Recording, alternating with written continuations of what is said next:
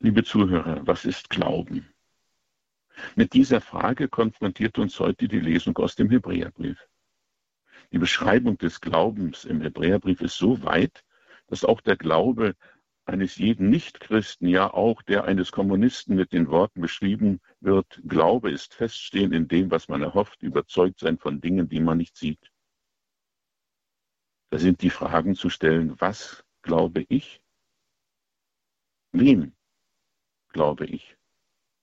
Christlicher Glaube kann beide Fragen mit einer Person beantworten.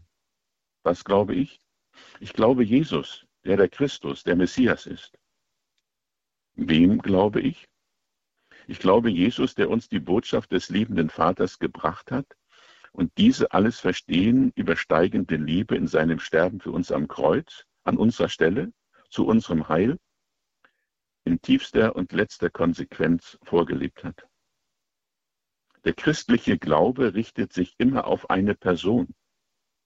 Deshalb kann er nur lebendig werden und bleiben, wenn er als personale und persönliche Beziehung zu Gott gelebt wird. Diese persönliche Beziehung zu Gott, dem Vater, kann ich als Getaufter leben, da ich durch die Taufe in den Leib Christi aufgenommen worden bin in die Kirche. Paulus verwendet zur Beschreibung dieses Glaubensgeheimnisses, ähnlich wie beim Weinstockgleichnis ausgedrückt, das Wort Symphutoi, zusammengewachsene. Wörtlich steht in Römer 6,5 der Taufkatechese, wenn wir nämlich zusammengewachsene geworden sind in der Gleichheit seines Todes, dann werden wir es aber auch in der Auferstehung sein. Kann die uns in der Taufe geschenkte Verbindung mit Jesus Christus tiefer beschrieben werden? Durch den Glauben und die in diesem Glauben empfangene Taufe sind wir in Jesus Christus eingepfropft, eingebunden.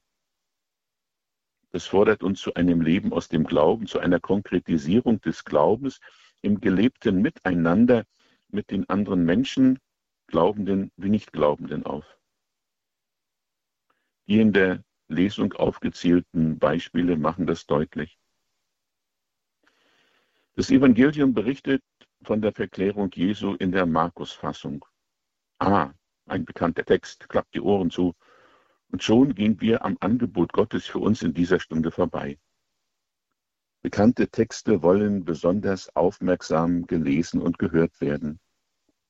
Denn für das Verständnis der Verklärung Jesu ist es wichtig, die Berichte in den Evangelien und im zweiten Petrusbrief Brief einmal nebeneinander zu lesen und sie in Beziehung zueinander zu setzen.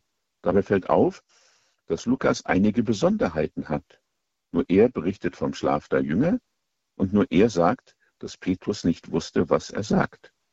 Nur bei Lukas geraten alle in die Wolke hinein. Sie gerieten in die Wolke hinein und bekamen Angst. In diesem Vers ist zweierlei wichtig. Das in, die, in der Wolke sein und das Angst haben in der Wolke. Die Wolke verbirgt Gott. Er ist in ihr gegenwärtig. Denken Sie an die Wolke, die das Volk Israel beim Exodus begleitet und führt. Wer in der Wolke ist, ist also in Gott in der Dreifaltigkeit. Eine Begegnung mit Gott ängstigt auch. In der Begegnung mit ihm wird mir schlagartig bewusst, wer ich bin und wer ich in den Augen Gottes sein sollte. Ich spüre die Differenz zwischen Gottes Plan für mich und meinem Tun, meinem Handeln, meine Schuld. So kommen Scham, Erschütterung, ja auch Angst. Aus der Wolke kommt die Stimme des Vaters, die uns zeigt, Gott, der Vater, der Allmächtige, ist die Liebe. Er offenbart sich in seinem Sohn Jesus, der der Christus ist. Wer in die Wolke hineingenommen ist, ist nicht irgendwie in Gott. Er ist und lebt in der Dreifaltigkeit.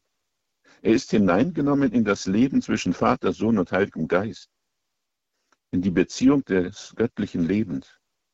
Das heutige Evangelium zeigt uns also, was auf uns wartet und auch, was wir schon sind. Menschen zu einem Leben mit und in Gott berufen. Das gilt auch und gerade in Zeiten der Bedrängnis, wie wir sie derzeit erleben, außerhalb und innerhalb der Kirche. So wünsche ich Ihnen die Gnade, dass Sie wie die drei Apostel die besondere Gnade der erfahrenen Nähe Gottes als Geschenk der Liebe bei aller notwendigen Reinigung von uns selbst erfahren und leben dürfen. Dass Sie aber nicht der Versuchung erliegen, Hütten zu bauen, Momente der geschenkten Begegnung festzuhalten. Wir würden ja sonst Gott zu unserem Götzen machen. Ich wünsche Ihnen, dass Sie mit Jesus in die Ebene menschlichen Lebens hinabsteigen und so Jesu Zeugen für die Mitmenschen sind. Dazu segne sie der allmächtige und gütige Gott, der Vater und der Sohn und der Heilige Geist. Amen.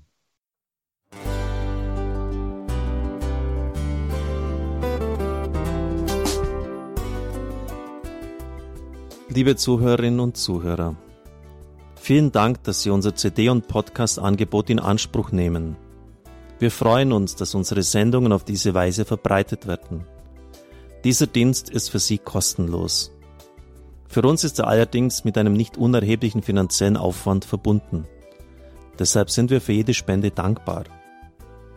Alle Bankverbindungen unserer Spendenkontos können Sie über unsere Homepage horeb.org unter dem Menüpunkt Spenden einsehen.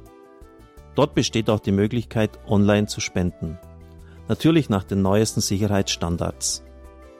Sie können diese Informationen auch bei unserem Hörerservice unter der Telefonnummer 08328 921 110 erfragen. Ich wiederhole die Rufnummer 08328 921 110. Vergelt's Gott für Ihre Unterstützung. Ihr Pfarrer Kocher.